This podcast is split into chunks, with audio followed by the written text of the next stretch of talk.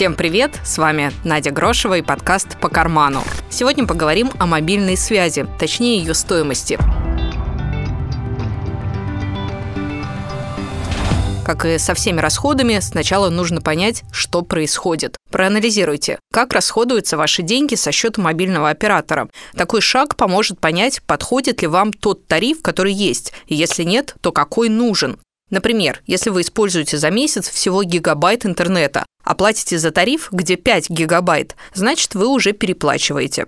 Узнать структуру трат на мобильную связь можно у оператора, заказав детализацию расходов. Можно посмотреть эту информацию в онлайн-приложении оператора. Там есть данные, сколько вы пользуетесь интернетом, сколько звонили, сколько отправляли смс-сообщений, какие еще услуги у вас подключены и нужны ли они вам. О дополнительных услугах можно также спросить сотрудников колл-центра.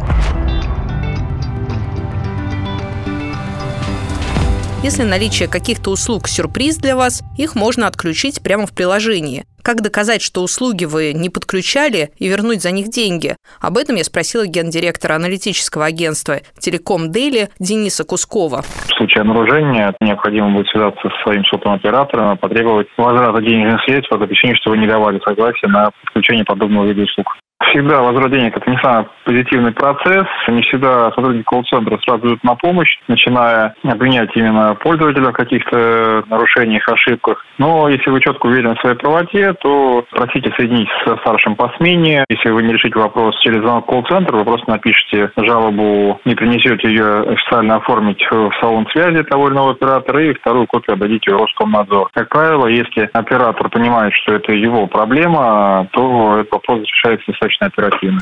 Еще один важный пункт – следить за новыми тарифами своего оператора. Мониторить их лучше не реже одного-двух раз в год. Если есть что-то подходящее или более выгодное, можно поменять тариф, но увлекаться такой сменой тоже не стоит, потому что чем чаще вы их меняете, тем больше тратите денег. Третий момент. Проверьте, нужен ли вам в смартфоне интернет.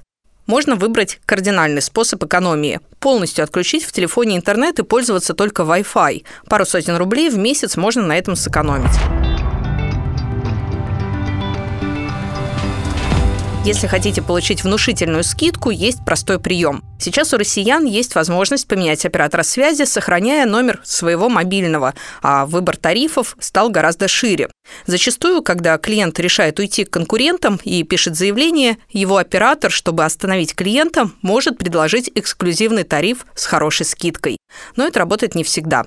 Может, например, зависеть от стажа клиента у конкретного оператора. Если каждый месяц платишь оператору примерно одну и ту же сумму, стоит ли подключать автоплатеж? Денис Кусков считает, что нет.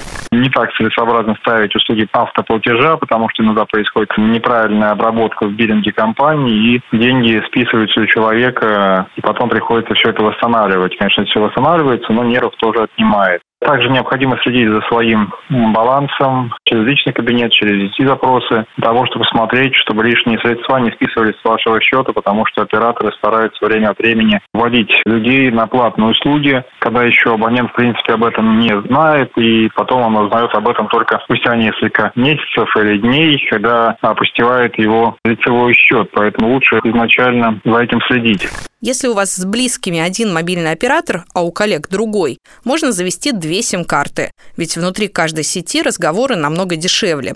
Правда, если вы пользуетесь дорогим пакетным предложением, такой вариант не подходит. Экономия будет незначительной. Самые неожиданные траты, как правило, происходят в роуминге. Причем деньги за услуги связи или мобильный интернет могут списаться, когда отпуск или командировка уже закончились. По данным опросов, более половины россиян пользуются услугами российских мобильных мобильных операторов, путешествуя за границу. И лишь 12% респондентов, находясь за рубежом, предпочитают не использовать телефон вообще.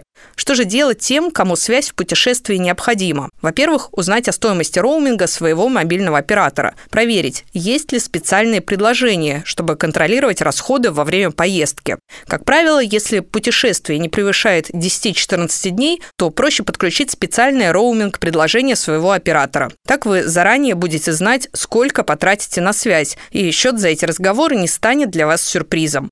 Если путешествие рассчитано на более длительный срок, лучше воспользоваться сим-картой местного сотового оператора.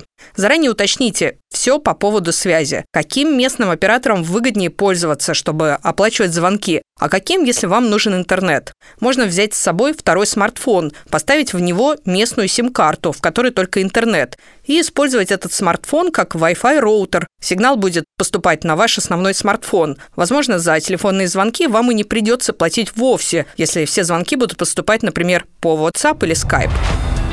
Будьте бдительны. Следите за тем, чтобы расходы на мобильных операторов не били по карману. Наш подкаст можно слушать на сайте ТАСС.ру и в соцсетях ТАССа, и на сайте Яндекс Музыка. Можно и в приложениях Apple Podcasts, Google Podcasts, Anchor FM, Pocket Cast, CastBox и Overcast. Найти можно по названию «По карману».